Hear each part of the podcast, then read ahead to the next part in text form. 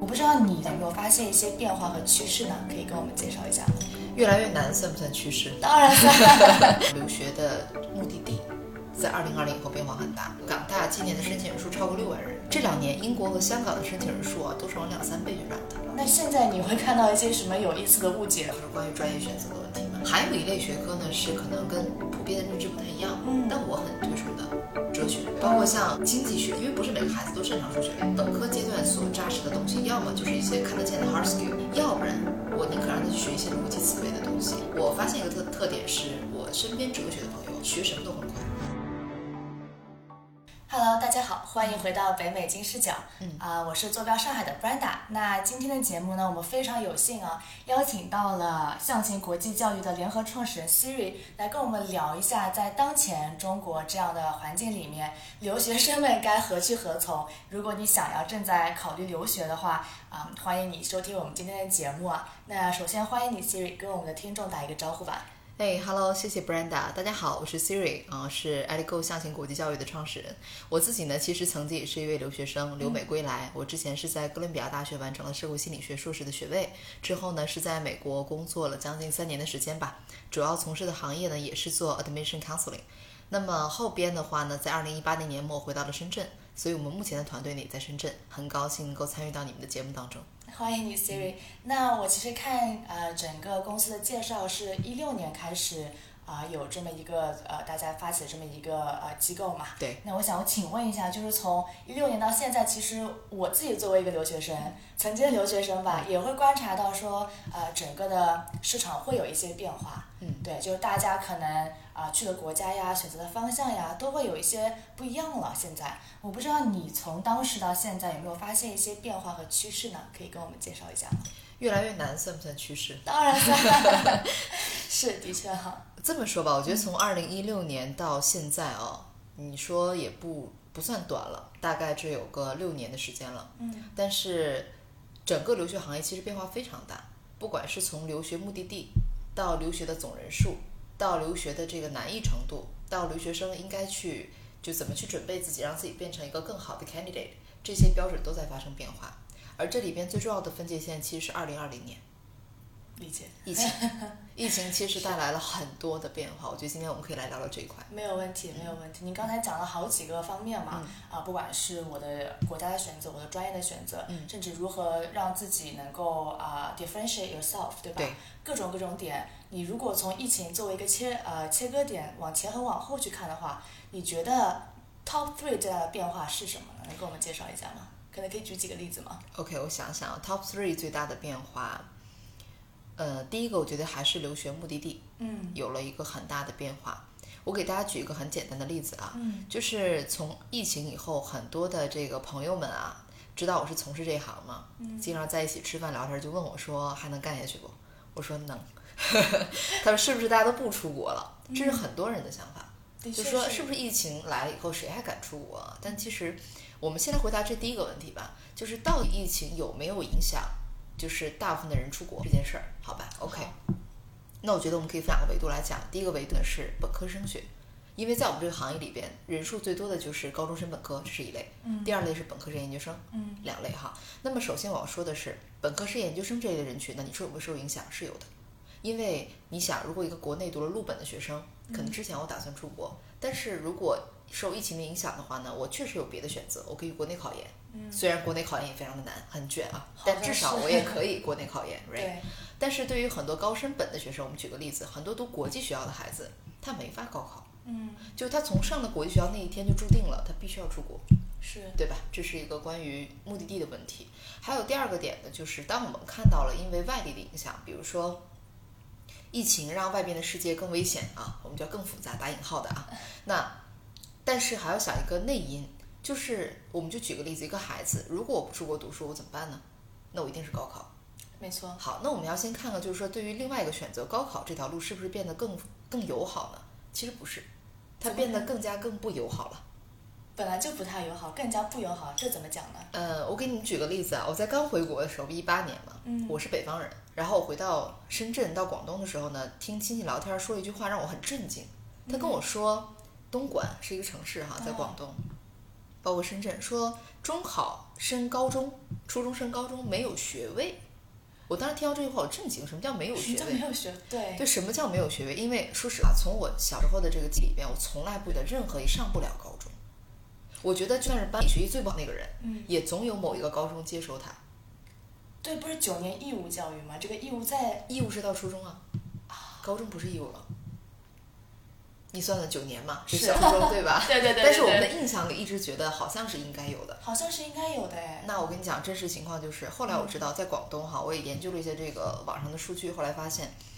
很早很早开始，广东就包括我的我的广东同学们都很熟，都很习惯这件事儿，就是中考的学率到普通高中啊，咱现在不谈私立高中，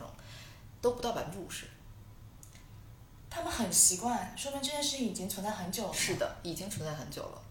而且这几年大家可以去看数据，各个省市的这个中考升学率已经在向广东靠拢。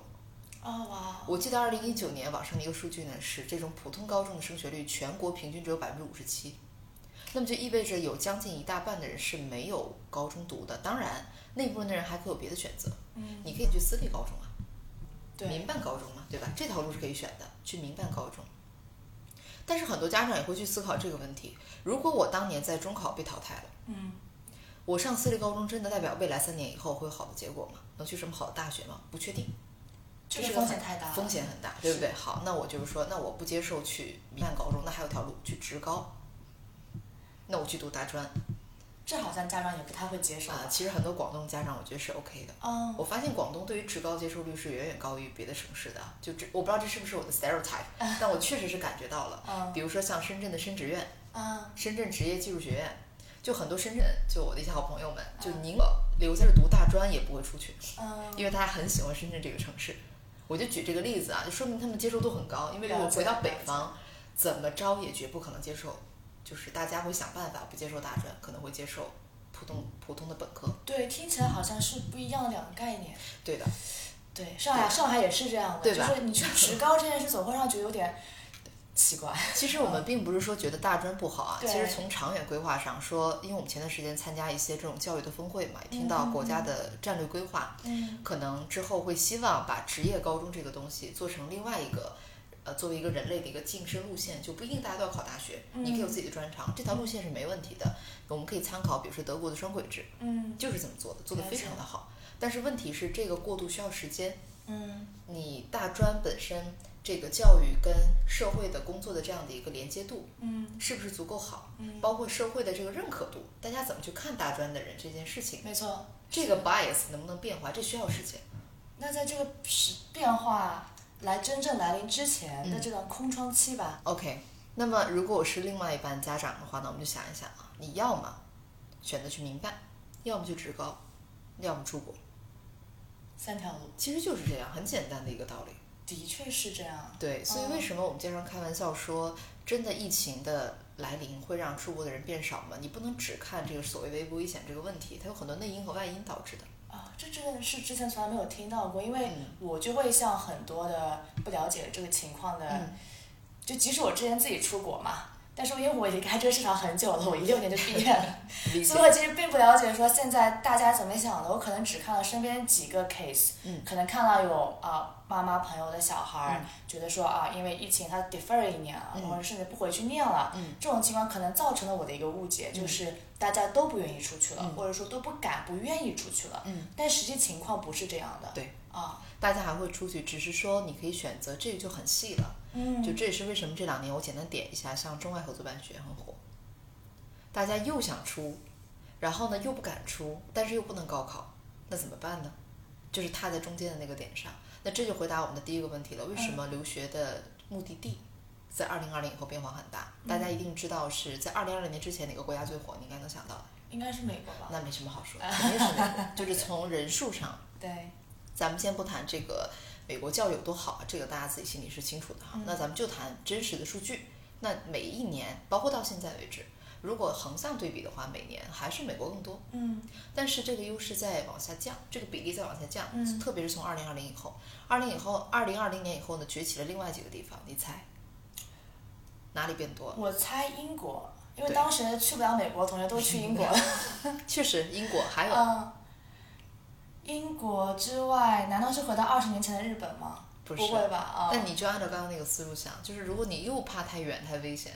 但又没有办法高考，你会去就哪里？韩国、新加坡这种，还有个地区啊，香港地区。哦，香港没错，对对对，香港地区，我们不是开玩笑说，前段时间吧，一个家长说的，说那个港大今年的申请人数超过六万人，我的妈呀！就是让人觉得已经有点太过于疯狂了。英国这两年，英国和香港的申请人数啊，都是往两三倍去涨的。就是英香为什么这两年难申？嗯，就是从二零二零以后，英国跟香港的申请难度，作为机构来说，我们也很清楚，家长也很清楚，孩子也很清楚，嗯这两个就是魔鬼地，特别是香港，没有人以前以前的话，我们会觉得香港还好，对虽然是很好的学校，但也没是是至于那么难申。对，没错，但是现在的情况是，甚至我们都不敢拿香港托底。就是如果一个学生跟我说：“老师，我只去香港”，我会觉得哎，有点虚。你不要只申香港，你最好搭一个英国。没有人敢只申香 哦港，因为大家知道有可能有蛇的可能，全蛇的可能。嗯，了解，所以这就是英香港的一个整体的感觉哈。嗯，我给大家说个段子，就是之前接了一个客户在深圳，因为我们深圳离香港太近了。太近了，他很习惯， 对，然后有一个妈妈跟我说，说老师我们要去留学，我说没问题啊，我说你有没有什么要求对于留学目的地？嗯她说我没什么要求，就只要我如果要是想女儿的时候开车能去看到她就行。我说那您就直接说香港呗。 我说那还有哪儿能开车到啊，对吧？新加坡都开车去不了。嗯就是那你看香港本身火了，英国火了，嗯，但还有一个地方也火了，谁也没想到，我想不到了，你说澳门，哦，这个是谁也没有想到。真的，澳门从二零二零以后的疫情以后，这个突然之间居然成为了家长首选的相对首选的第一批队的目的地，还是因为他近吗？啊就是因为近，因为澳门的学校大家可以查一下，基本在二百米以外吧，就最好的就对澳澳科大呀、澳大呀这种，但是。而且澳门，我们并不觉得它是一个非常适合读书的城市，哎，对，这 个就 这你个跟我确实讲是澳门还有一些学校可以吃，我当时有点嗯，啊、对，确实有。我们当年有同学去了澳门读嗯书，我觉得环境都还是不错的。但不管怎么说哈，客观讲，它不是一个首选。但是现在居然成了首选，对，是因为那帮想去香港但没法去的，他总得得有地方托底吧？了解大家会拿澳门托。啊，但是我觉得从去年开始，澳门好像也托不了底了，大家也觉得有点虚。那你大胆的预测一下，下一个成为托底的国家是哪一个呢？或者地区？呃，目前这两年，我觉得加拿大相对是能托底的。好惨啊的一个加拿大，对加拿大就是难度上，因为我去年比如申多伦多大学啊，嗯就是呃，他也对中国人友好一点，他有三个校区嘛。我去年申了十个学生申多伦多本科，嗯十个全中，就我觉得还好，棒，嗯，就是基本上我们评判觉得，哎，你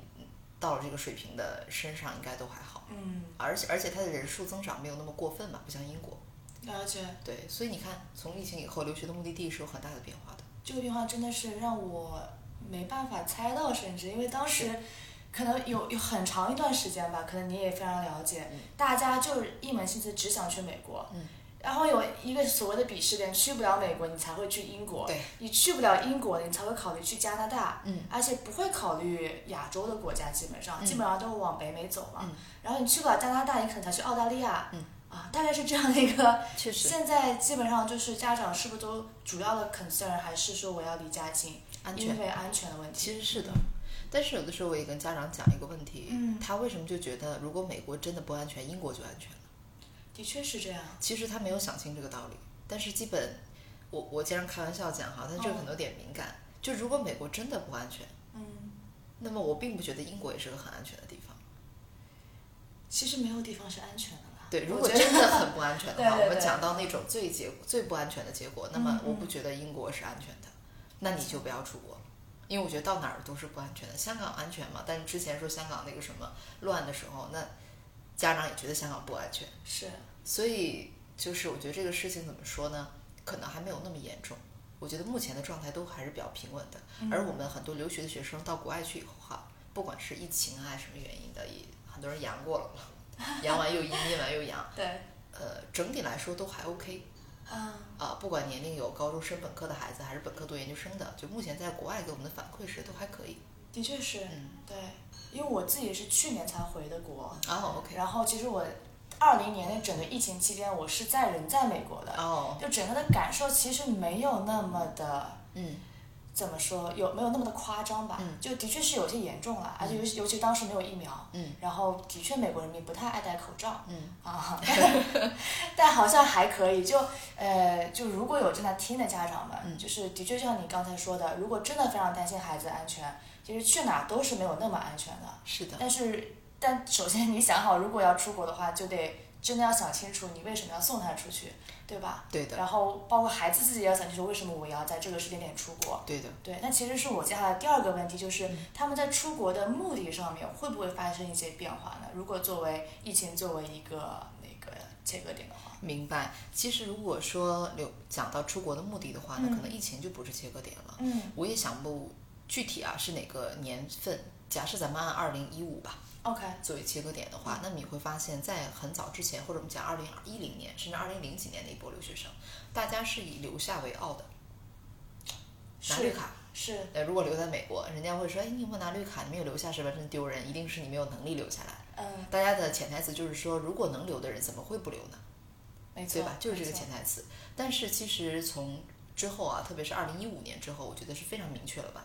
像我们这一代留学生，因为我是一六年嘛，嗯我也是六一六年毕业，那么。呃，大家不会觉得留下美国怎么样，那只是一个选择而已。但是回国依然是个非常好的选择。嗯那么目前可以看得到，对留学生来说，其实国内的市场是很大的，机会很多，包括我所去的城市深圳也好，上海也好，嗯这都是我觉得对留学生非常友好的城市。没错，对，所以说从留学的目的上来讲，可能之前是以留在国外拿到身份为傲，而现在的话呢，大家就是为了去读书，我去看世界，我去结交一些好的人脉，长我的见识，但最终的目的是为了回到国内去嗯，工作的。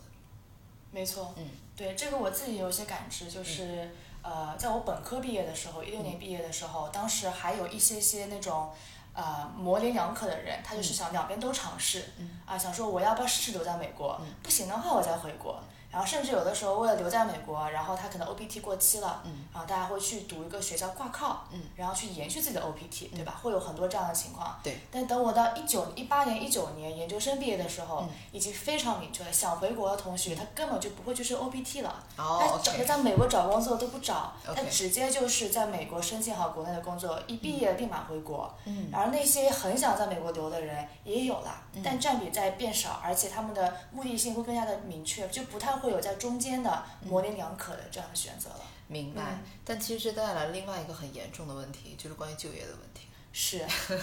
这也是不得不想跟你请教的。我之前看过二零二零以后的一个，就说到国内的毕业生吧，咱不谈国内的学生还是国外的，嗯，就说毕业就业压力大的原因是什么？第一个是人家招的人本来就不多了，市场在缩水；是，第二个就是一帮留学生回来给你抢工作。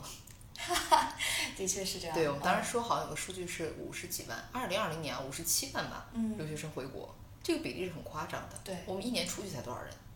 就等于是说一年出，咱们如果按一年来算啊，可能有百分之七十以上的人都回国了。嗯，这帮人以前是不会直接回国的，大家可能至少先在国外待个两三年是，再回来。嗯，所以就导致应届生的就业压力非常的大。我觉得这一切都是有一个因果关系的，就是你因为觉得就业压力大，你就觉得自己没有竞争力，嗯你就要去读更多的书，你就会去考研，嗯，然后考研就会变得非常的卷，然后你考不上，考不上，考不上，然后你又要想出国，然后你也成为留学生的一员，然后还要卷别人。然后你回来卷别人，哦，我反正我看起来就是这样的一个一个循环。这还算是一个比较幸运的循环，就你的确可以从被卷的那个变成卷别人那一个嘛。但是大部分情况其实不是所有人都那么幸运。是的，我这两年还遇到一些很很奇怪的一些案例，比如哦嗯说有学生来找我嘛，嗯做升学，他也是本科生、研究生啊这类人群，考研考了三年了，真的没考上，就是家里蹲三年，你知道这个概念其实它不是考研没考上三年表面的这个字的意思，嗯，就代表着他的时间成本，没错，还有他的整个心理状态。没错，就很多孩子先是从眼界很高，我想去冲，比如说我是个二幺幺，我想冲九八五的研，到我也能接受二幺幺，再到只要有研能收我，再到可能他的心理，有的孩子我遇到的就是那种已经心理很崩溃了，就只要有书读，我我不读我不考了，然后你只要让我出国，我也无所谓目的地，就只要能把这研读了，然后呢国家教育部认证就完事儿，因为我已经等不起了，可能他的同学们已经毕业了，对，都工作了，很多这样的案例。这个也就是接下来我们可能要继续聊的，嗯就是大家在出国的时候，他的目的不一样嘛，刚才聊了。那他在选择专业的时嗯候，包括未来选择就业方向的时哦候，嗯会不会有一些变化？ OK，明白。那这样我们还是分两边讨论哈，好先讲本科高中生本科吧。好，这类人群，那么可能是适用于一些你孩子本身在高中，甚至更小一点国际学校的家长。嗯可能如果你们听这一块儿的话，可以听得多一点啊。就首先关于专业定位这个问题哈，我先说一下我的想法。嗯，很多家长其实是会问的，老师读什么专业更有未来？嗯啊，或者说对于孩子的就业更好。我先跟你们说几个结论啊。第一个结论是，我非常的认可，在相对低龄的时候，比如说我指的是八九年级啊，或者九十年级这样子，让孩子去想你的专业方向和职业就业方向，嗯这个思路是没问题的，这是第一个。但是第二个点吧，就是说，很多家长可能对于专业的选择是有一定的误区的，也就是说，专业读什么和你未来做什么这个中间的因果关系可能是错误的，了解。那么就代表你选错了专业，就是你知道你的目的地在哪里，但是你找错了工具，最后可能没有办法到你的目的地。嗯，最常见的一个案例呢，就是深圳嘛，孩子们喜欢搞钱，这没就错很正常。孩子们都喜欢搞特喜钱。欢搞钱啊！每次问说，哎，你以后梦想是什么呀？都行，只要能挣钱，老师我就愿意干。我说好啊，那你要想挣什么钱？他说我妈干投行的，我觉得投行好，以后我也干投行。我说行啊，那你读什么专业？他说那我就学经济啊。他说那我肯定学经济。我说为什么学经济呢？他说干投行不就得学经济吗？你看他这个思路啊，嗯就是如果我没有跟他有这段很深入的对话，嗯，我是不知道他的目的的。他他可学能经济只会的跟我原说，因对他可能嗯只会跟你说，老师我要学经济。如果你不深问他，你就随着他了。没错，那如果他最后真读了经济，他会觉得哇，跟想的不太一样啊，感觉跟投行没关系啊，是不是当年还不学数学呢？ 对吧？所以这个，所以这个东西就是需要有这么一个信息点，就你啊需要把这个信息给它捋清楚，你要对各种专业有一定的了解，这是第二个。嗯，就是专业跟职业的连接，你要想清楚。嗯第三个的话呢，就是呃，关于美国读去美国读书的这帮孩子，我要强调的就是，你的专业本身就是可以改的，这个咱们都知道，对吧？对，虽然这个话可能没有很严谨，不是每一个专业都能改，嗯像有些热门专业，像 CS 这两年的 Computer Science 或者商学，它没有那么好转，嗯但是其他的一些泛泛科，像经济学这种，是相对还是很好转的，因为它是文理学下面。是是可以去转的。所以这又涉及到另外一个问题，对于申请美国本科的家长来说，你申请时候的那个专业，和你未来孩子真正读的专业，它也不一定是一个专业，对吗？没错，啊，所以这就涉及到一个更细节的问题了。我们是否有的时候会为了让孩子升到更好的学校，我们选择一些相对没有那么难刚的专业，嗯先去申，然后等进去以后呢，再让他去转嗯他想去读的这个专业，或者说去 double major 对或者 triple major，嗯对，所以这是三个维度的问题。嗯，了解。其实这个操作在我们当时就在我们读书的时候，一一二年、一三年的时候也挺常见的。有很多人他是 undecided 进来学校，嗯然后进来学校之后，他把所有的通识课上一遍，嗯，对吧？上完之后他说，哎，虽然是我妈想让我学经济，我妈想让我学 finance，但我不喜欢，我去学艺术，那也是可以的。嗯虽然他可能没有想清楚，但是小孩子该跌的跤得让他跌，嗯他跌完之后可能发现，哎，艺术找不到工作，嗯 我再回去念个 master，、 OK 我再转回经济或者转回 finance，这个时候也是 OK。如果他有足够的 background 去做是支撑的话，是就是的确的确从我跟我的我的观察来说，不会需要那么的。怎么说焦虑吧，嗯就是最最主要的可能，我不知道你你可以你可以 correct 我，就是嗯是不是要想清楚自己为什么要出去，嗯啊、以及大概的一个就业的方向，嗯。然后可能选专业这件事情，的确是可以先你在 explore 一下下之后，嗯你才会去知道，就等真的只有等你上完那、那个一零一、一零二那几节课之后，嗯你才知道自己是不是真的想上、想学，以及跟你以后想做的工作是不是有连接。对，我觉得 Brenda 你说的这个点是对的。嗯呃，关于对于高中生的家长来说啊，嗯帮孩子选专业这个事儿呢，我给你们几个结论哈，就是呃，首先呢，第一个点，很多家长常问的问题，我就把常问问题丢出来吧，你没们问给题自己想哈。常问第一问题，申请本科到底是要学校还是要专业？嗯，答案啊我给你们，要大学。在学啊校，我不会让你去要专业的。我跟你说原因啊，第一个原因是这样的：如果你看专业排名，大家很清楚，很多大学的专业好不好，它跟本科教育并没有直接的关系。很多时候是因为，比如说这个专业的学校里边的研究生院，或者到一些更高层级的，像博士研究这个方向，可能他做的非常的有建树，所以他的专业排名高。那么如果你是进去为了上本科教育的，也许你并不一定沾了这个光，嗯，所以你为什么要去根据专业排名去选一个学校呢？对吧？没这错是第一个维度。第二个维度是更惨的了。假设说，你孩子喜欢心理学，我就要学这个，我就要学这个，好进去了，进去我发现哎我不喜欢，我转。那你是不是白选了？你本来当初来这儿就是冲着心理学来的，对，结果你跟我说你现在不想学，你想转经济，那你当初为什么要按照这个排名来看呢？嗯，也很不划算。第三个维度，大家知道世界是在变的，很多家长经常说什么专业啊，这个是最热门的、最好就业的，这一会儿我们后边细说。但有一个点是一定不变的，就是世界是在变的。那么你现在所谓的热门，你真的能保证你的孩子读到两三年以后还是热门吗？那之后再变的话怎么办呢？你又是以专业来定位的嘛？好，还有最后一个点就是，其实我们自己作为留学生走过来会发现，就人的一生有很多教育的 title 嘛，但本科学历只有一个，研究生你可以读两个、三个，你有钱读都没有关系的。那么本科学历的这个基本上可以作为你的一个基石，你未来研究生能跳多高，你甚至你未来的职业就业，啊，甚至你找对象，就是你的本科可能都是一个非常基本的第一学没历错跟着你的一个标准。没错，你真的希望你的孩子未来，比如说他明明能去一个，我随便举例啊，三十名的学校，你偏为了专业让他去了一个六十名的，你希望以后让他在任何社交场所的时候都说，嘿，大家好，我是六十名这个学校毕业的，虽然我们学校排名不高，但是我们这个专业其实特别的好。你确定以后每次见面，你都希望你的孩子去做这样的介绍吗？这个也不现实。所以从这个维度上，我的答案就是，我在第一学历这一块上，我一定要让你们保学校为第一，其次你可以去选择专业。嗯更何况，亲们，美国就是可以转专业的，咱不用去纠结这个点。没错，所以这是关于，所以这个呢，就是关于一个呃，要本科要大学还是要专业的问题。我的答案是这样的。嗯那么第二个就是关于，如果本科我们一定要选专业的话，我们应该从哪几个维度考量？嗯，我觉得第一个维度是我尽量希望孩子们学基础性学科，就本科啊，我是很赞成这个的。你如果问我最喜欢什么学科，我最喜欢数学，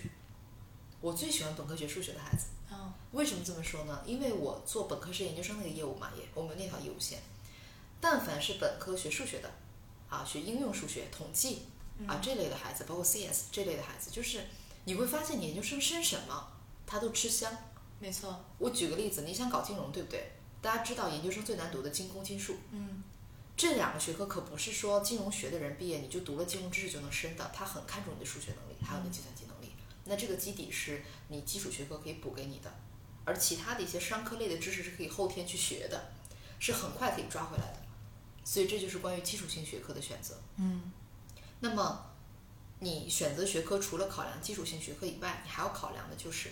我刚才提的那个申请难度的问题。比如说，如果啊，我们按照这个思路，你想以冲名校为目的，嗯那我们在让孩子去选择具体专业申请的时候，我们是不是可以稍微避开一些特别难的啊最热门的那个香饽饽？我们稍微退而求其次，选一些相似性专业。嗯这个也是合理的吧？关于这个点，大家不要误解啊，我不是说孩子喜欢 A，我就硬让他去升 B，为了进好学校不择手段，不是这个意思，而是说他喜欢 A，但是大家要放开眼界，就是跟 A 相关的专业还有很多嗯是相似型专业，我们能不能先曲线救国呢？嗯，所以这是第二个维度。对，非常清楚。嗯，而我觉得当时如果我自己在申学校的时候，有一个，就是当时我其实找机构申请的嘛哦，OK 但是他们其实也大部分的。的老师吧，也没有出过国，也不太了解，就是美国这个所谓 undecided 是什么意思。嗯，对，也是之后我自己去了以后，我才发现，哎，我可以转，我可以跳，我可以之后再怎么样。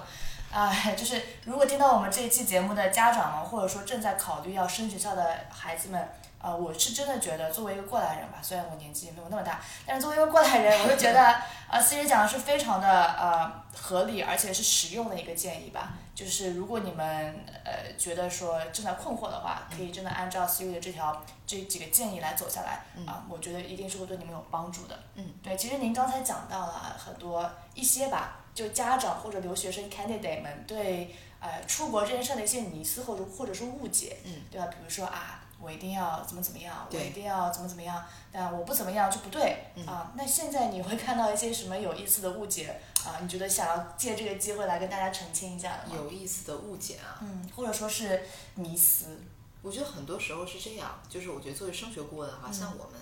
我们也是咨询行业嘛，算是。没错，其实我们最主要的功能就是帮助我的家长和学生去第一个获取信息，嗯，我帮你获取足够多的信息，因为人是这样，你有了更多的信息以后，你才能做出更明确的判断，然后我再去帮你分析各个呃路径的优劣势，嗯，放到桌面上，你来做选择。你已经看到这个优点和缺点，然后你来做选择。那么现在问题呢，可能是很多的家长我发现，因为现在家长都是高知这一代，很多是高知，是，他们是有能力去了解这些留学呀、学校一些东西的。但是有一个点，就是他可能有的时候，比如说一个高中生本科的家长，他看的更多的是高升本这一步，但他没法看得更远。啊比，如说本身研，嗯，但是我们在这个行业，一是因为我们经历过，第二个是我们带这个不同阶段的学生，所以我们会看得更远。嗯，比如说我在帮一个孩子做决策的时候，我会去想他七年以后读研究生的事情。常见的一个例子呢，就是像专业选择。嗯，那家长可能看的是，哎，我这个好不好就业呀、嗯，对不对？本科这个专业，但其实你心里很清楚，你的孩子以后一定是读研究生的。就我们这一代啊，嗯基本上都读研究生的，所以你想就就业这个问题呢，也没想错，但是它其实并不是一个 priority。对，你要先想的是你眼前的问题是，比如说我怎么能够尽可能升到更好的学校，嗯，或者挖掘孩子的优势，然后读一些基础性的学科来为你的第二步跳板去做一个基础。而真正跟你职业挂钩最亲密的是研究生的专业选择，所以我要想的是孩子研究生要读什么专业，嗯，就什么业，然后倒推本科读什么专业，再到了现解在的准，备。了解，这条线思路是这样的，了解，所以就我举个例子是想说明，很多的家长，很多的家长是，他有他的眼界和思路，但有的时候可能看的还没那么全面。没错，对，那么常见你刚才说的几个误区嘛，我觉得第一个就是，呃，关于出不出国这个问题。嗯，那我的个人建议，我觉得说的已经很清楚了。那，呃，疫情是短期的，从我们的人生长度来讲，它是短期的，学历是一辈子的，所以你们只需要去想，就是到底哪一条路能够给孩子的这辈子带来更好的学位嗯，和背景，那你就去做决策就好了。嗯，这是关于出不出国的问题啊，你们自己去想。那如果留在国内的高考，你能是是什么结果？嗯，你出国有可能是个什么结果？你们来做评估，这是第一个维度。第二个维度的话呢，就是去哪儿。嗯，到底是走美国还是英联邦？我个人的态度呢，是因为我带美国带英联邦嘛，因为我们在深圳像申国交有很多冲牛剑的学生，嗯，也都是非常优秀的。那你要先想的是，安全问题是可以考虑，但是我真的觉得你出国现在到哪儿的目的地，哪怕你去澳大利亚，你说有那么安全吗？也不一定吧。不一定，就是每个去的人都会吐槽那里有好有不好，所以这个东西不能以偏概全。没错，那如果咱们抛开这个元素，就看对孩子未来的好处，你需要了解几个信息。第一个信息就是美国的优劣势，优势，你的自由度很很宽，你到那儿你想转学就转学，嗯对吧？你还可以往前跳，你想转专业就转专业，你还可以 double major，你可以 triple major，你爱怎么样怎么样，这就是美国。那么大学选择也会更多，嗯你在申请那一步时候你看了吗？你可以申二十个学校，没人管你，只要你有钱，对吧？ 还有 UC 这一趟就是七八个学校一起申，你加一起能申将近二十几个学校都可以。那它的缺点是什么呢？麻烦，确实是麻烦嘛。你不等要准备硬条件，你还得有各种各样的活动软实力卷起来，嗯所以它就是麻烦。那这就是美国。那英联邦它的优势是什么呢？没什么好说的，不麻烦。就是虽然英联邦哈、这个这两年也非常的卷，英联邦这两年卷最核心原因有两个，一个是真的人多了，嗯，但这个不是核心原因，还有个原因是一帮深美国人去卷英国了。本来英国是成绩，二零二零年之前，说实话哈，我觉得英国的申请都没什么必要做，因为你只要成绩相对达标，基本上就等于是迈进那个学校了，文书那些东西差不多就行了。二零二零年之前真的是这样的，但二零二零年以后呢，就明显不一样了，因为很多深美的孩子带着自己漂亮的硬背景和软背景一起升了英国，啊，把英国卷得不认识自己是谁了， 所以就开始挑受你，宠若惊，明显的各种挑你，嗯挑你文书，嗯你像那个 LSE 对吧？就伦敦政经，嗯包括 UCL 啊，就拒绝你是会理由写得很清楚。我觉得你的文书不够好哦啊，有这样的这么直接吗？啊，包括哦 UCL，我去年有学生被拒绝是 you're overqualified，你有点过于优秀了，我觉得你反正也不会来，别占我这个位置了。哦就就会有这种很特别的一些一些情况发了现。解啊那，嗯，英国是卷起来了，但是不管怎么说，它的优势啊，就是第一个，它的学制也短，三年嘛，本科三年，除了爱丁堡啊，那可能就是三年的本科。那呃，再一个就是申请的准备东西上，对对，确实是麻烦一点儿了，但怎么着也比美国会简单一点。嗯，缺点是什么呢？我觉得缺点就是变通性弱。英国去那儿读的孩子，基本上转专业不用太想了。我见过最常见的转专业呢，是极为相似的转专业，比如说从 Business Mathematics 转到了 Mathematics 啊，这种转专业啊。但是你说跨越比较大的，在英国是不可行的，嗯转学也不用想了。嗯你一共就三年本科，也别没人不可能让你折腾。嗯，所以可能英国在这一方面的灵活度相对比美国要差很多。是，那么这就是一个关于目的地的选择的问题。那你们家长不是常问吗？我的孩子到底是去美国呢，还是去英联邦呢？那你就自己想呗。你觉得你的孩子更适合哪一种？他到底是一个已经把一个专业想得很明白的人，嗯可以直接扎进英联邦的这个专业度里边去升学，还是说他还很迷糊？你也希望给他更多的空间，嗯那你就去美国。这是关于常见的第二个问题了。还有第三个的话，就是关于专业选择的问题嘛。嗯呃，我就给你们一些信息吧，你们自己去判断。我先说，我觉得 OK 的，比较好的本科可以学习的专业，以基础性学科来举例，数学首选，啊，数学呀、应用数学呀、统计啊这些，我觉得都没有任何问题。哪怕学物理，很多人说物理找不到工作呀，其实我像像 Brenda，像你有这样的朋友学物理的吧？嗯嗯反正我们当时哥大好朋友物理博士都是做矿的。对，学物理的人，你不要只看物理，就只以为他以后就是在研究所里边搞什么天体物理啊那些东西对。其实他们的数学基础非常好，对，基本上学 STEM 就是一个好的选择。对，其实他们哦数学 基础非常好。你以后转这种像数据分析类的专业是或者岗位嗯都是 OK 的，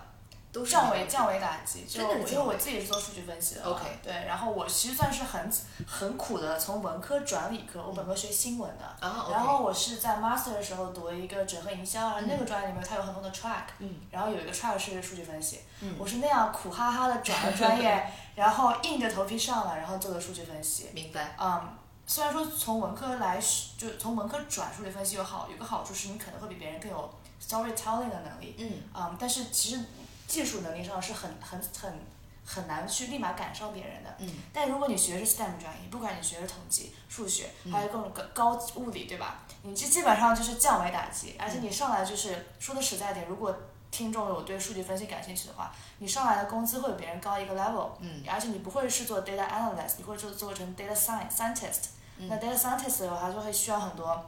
那种非常非常强的呃扎实的 STEM 的 Hard skill 对的 hard skill 真的是 exactly，嗯所以。朋友们， 如果 你现在正在为小孩儿去学什么专业而苦恼的话，是。啊，的确 STEM 我会是一个比较强推的啦。对，我觉得像这种基础性学科我很喜欢。嗯还有一类学科呢，是可能跟普遍的认知不太一样，嗯但我很推崇的哲学。有钱人才能学的专业啊，真是。对对对，像哲学，包括像经济学 嗯，这一类，我我这么跟你讲哈，就是如果你的孩子，因为不是每个孩子都擅长数学嘛，没错。那如果他不擅长，你硬让他搞，其实也很痛苦。嗯但是我是这么想的，就是你让一个人有竞争力，就是他的这个在本科阶段所扎实的东西，要么就是一些看得见的 hard skill，嗯，要不然我宁可让他去学一些逻辑思维的东西，没错。就是高屋建瓴的一些东西，比如说像哲学也好，嗯，包括像这个经济学也好，社会学。对，它是有嗯很宏观的一种，它教你怎么去用一个很清晰的逻辑去看待一个事情，没错，你抽丝剥茧。没错。那大家知道以后再走入到职场当中，你去承担一些，比如说如果非技能类的岗位，嗯它可能更需要一个人的这个游刃有余，嗯你的 case study 能力，包括你的社交能力这些。那我觉得是这些专业可以给到你的。嗯我发现一个特特点是，我身边哲学的朋友啊，嗯，学什么都很快。我已经发现了，就是真他的们学什么学科都会很快。我有之前有个同学，就是他学哲学出身， 嗯，他甚至能帮他同宿舍学心理学的人写作业，这么厉害还能去有还有就是他同学学什么地球科学的，哦他能去现学。你只要给他几本就是那个教科书，哦，他会把大纲捋得很清楚，他大概两周的时间就可以把这个学科搞得很明白。我之前曾经问过他，我说你怎么搞的？他就说，他就跟我说一句话，他说万物离不开哲学，他说本质都是那些逻辑，啊他只要把大小逻辑都抽出来，啊他这个学科的整个思路就会非常的清晰，是个思维导图，嗯他就可能甚至比学这个学科的人对这个学科的理解的整个框架更对加更的嗯加清晰，但是对能给他讲，带他复习， 哇塞，所以我觉得这是个很酷的点。嗯后来我又问了一个好朋友呢，他是在那个华盛顿西雅图，嗯就 UW，然后读哲学的。嗯他当初进去读的不是哲学，是化学，嗯，他 double major 的哲学。哦，这好酷哦，对，后来我问了他，他说基本上他同学学哲学的人，很少有人只学哲学，都是 double major。啊、哲学了解配数学，哲学哲学配化学，哇哲学塞配政治，哦，啊，哲学配那个心理都有。我觉得就是哲学给我的感觉，它不是一个很虚的东西，其实它是能够帮助你去把一些很深入的一些逻辑，嗯包括思考问题的方式嗯扎得更深。对，所以你说这种学科它真的没有用吗？我觉得你要怎么去看这个东西，是不是只有抓得见的技术才算有用？嗯没有技术的东西就算无用，我觉得也不能这么去想。对，非常认同。对其的，实这种，呃，在刚刚进入就十八、十九岁，就是其实你还在形成你的世界观的时候嗯嘛，尤其是当你从一个，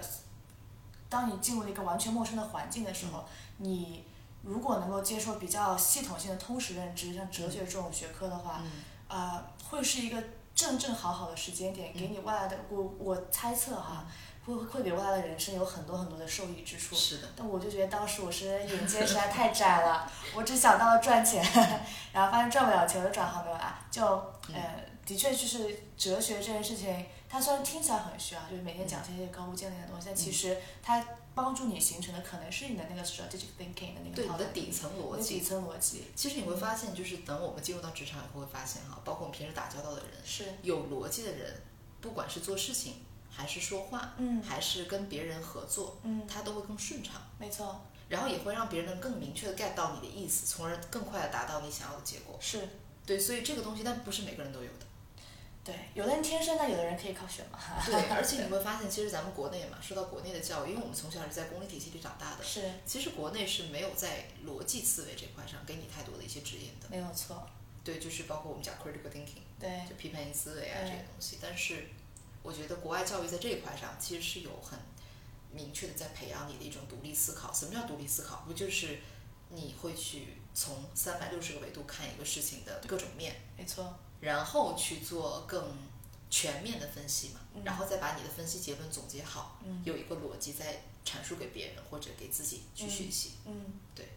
太对了，所以对吧？专业这块我就说，像这个基础性的数学类，嗯再比如像什么这些哲学啊，你们大家觉得奇怪的，我觉得哲学 OK，、嗯社会学、呃经济学嗯都是不错的。那再比如像，呃商科，其实商科专业如果读本科的话，我不是那么建议。比如说工商管理，我说实话啊，这这个真的是，我觉得本科读商科，大家不要认为一读商科就要挣钱，嗯，我觉得没有那个关系。没有，只是因为就是“商”这个字儿代表的是可能是创造价值，然后嗯你做生意也好啊，你做金融什么也好啊，但并不代表你一旦学了商，嗯。你就身家百万了，这这是这是完全是没有任何两个维关系，度的事儿。对对对对，所以我平时升研究生也会遇到一些孩子们卡在这儿，对，啊，他的本科可能是读工商管理嗯或者读金融学，嗯然后但他的 transcript 成绩单上其实数学类的东西很少，就是那些泛商科类的一些课。啊，你说他怎么升研究生？我们现在想想，因为 Brenda 你也是深的嘛，对嗯吧？你深整个营销，西北整个营销非常好，而且我相信西北的整个营销绝对不是一个非常泛商科的学科，啊，他对他它应该是个很量化一点的，对对对吧？量化一点，那什么叫量化？不就是带数学吗？对那他在看你的 candidate 的 profile 的时候，肯定会盯你成绩单的。啊，那肯定对，嗯所以你说这种，我最头疼就是带这种学生，就是你看你的你的专业是商科，一般这样的孩子呢，也不甘心继续读什么水专业，他肯定要去继续读商科，啊甚至想要升精工金属，啊但你又没有数学，你升什么？就你只能继续读 finance，了嗯， 就是啊 NSF，对泛 finance，对，没错，或者读 marketing 泛泛泛 marketing，对不是泛那种量化的对 marketing，对或者就读管理，对对就 management。是对，对，所以说为什么我不太建议本科就一上来就搞商科？嗯我其实这件事情，我觉得美国的教育体系也是认可的。嗯你在一个点上可以观察到，美国的很多商学院是不开本科的。真就是为什么这么说？当我们谈到沃顿商学院开本科的时候，我们会当成一个很亮眼的点来讲，就说明这个事情不常见。所以你看了觉得哇，它虽然开本科了耶，你会把它作为一个亮点来记得，就说明大部分的商学院它没有那么的开放给本科。难道是他们没钱吗？或者这些美国的教育体制都没有前瞻性，嗯不知道这么多孩子学商科？不是的，我觉得一定是他们也研究过，会发现本科阶段其实你把基础知识打好，要远比进入到一个非常实践的商业是领域要强。是的，而所以且，没错，而且老师讲，就是本科学商科的时候，会给很多孩子一个错误的认知，嗯会觉得说哇，哦我是天之骄子，说哇，我每天在丢这种大的 case，、嗯然后每天到处参加一些所谓的创业比赛，嗯但其实 honestly 这些东西对他之后的就业也好，嗯对他的去升学校也好，影响帮助并没有那么大，确实，反而会给他在年纪比较小的时候一个比较错误的自我定位，嗯嗯，会觉得说自己比那些，哎，学基础专业、通识专业的学呃同学来的厉害，嗯觉得我比你更早地进入一个所谓的成人世界，嗯嗯，但嗯在之后真的受到打击的时候，反而会有这个心理落差。嗯，啊、我周围其实有一些朋友，就是觉得大学的时候，哇，我天之骄子，我以后一定要创业，嗯我以后一定会做成一番事 业，就是对对，OK，你可以这么想，但是这个基础工作可能的确就是在那个阶段，因为觉得自己学商科，因为觉得自己要进入一个所谓的大人世界，嗯而 miss out 了，明白。嗯，明白，